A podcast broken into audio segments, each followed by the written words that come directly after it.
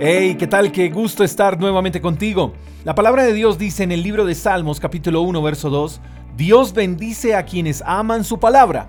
Qué bien trae amar la palabra de Dios. Y amar la palabra de Dios no es solo leerla. Amar la palabra de Dios es leerla, disfrutarla y aplicarla. De nada sirve que leas la Biblia si lo que allí lees no se hace vida en tu vida.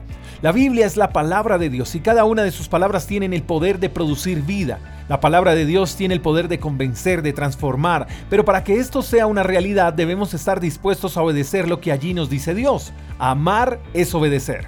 Yo le digo a mi hijo, si de verdad me amas, obedece. Corresponde con obediencia al amor que te tengo. Igual pasa con Dios. Si de verdad decimos amarlo, debemos obedecer su palabra, porque obedecer su palabra es la muestra de que verdad amamos a Dios. No podemos decir que amamos a Dios si no amamos y obedecemos lo que Él dice. El amor son acciones más que emociones, porque de emociones todos aman a Dios, pero de acciones pocos. Ahora bien, a los que aman la palabra de Dios obtendrán bendiciones de Él. Puedes imaginarte lo siguiente, si Dios te ha bendecido con generosidad, ¿te imaginas cuánto más recibirías de Él si amaras y obedecieras su palabra? ¡Wow! Creo que tu historia sería mejor de lo que es hoy.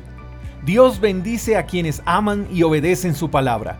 Dios te quiere bendecir más de lo que te ha bendecido. Solo estás a un paso de obediencia. Acepta el reto de amar, de obedecer su palabra. Aunque muchos a tu alrededor les parezca absurdo y anticuado, atrévete a creerle a Dios, amar su palabra, obedecerla por encima de las opiniones de los demás y verás cómo Dios te bendice con bendiciones que jamás imaginaste recibir. Dios no deja en vergüenza a los que deciden amar su palabra. Esto es para valientes, es para los que quieren ser diferentes y espero que seas uno de ellos. Dios te bendecirá por elegir amar y obedecer su palabra. No te defraudará, ya lo verás. Espero que tengas un lindo día, te mando un fuerte abrazo. Hasta la próxima, chao chao.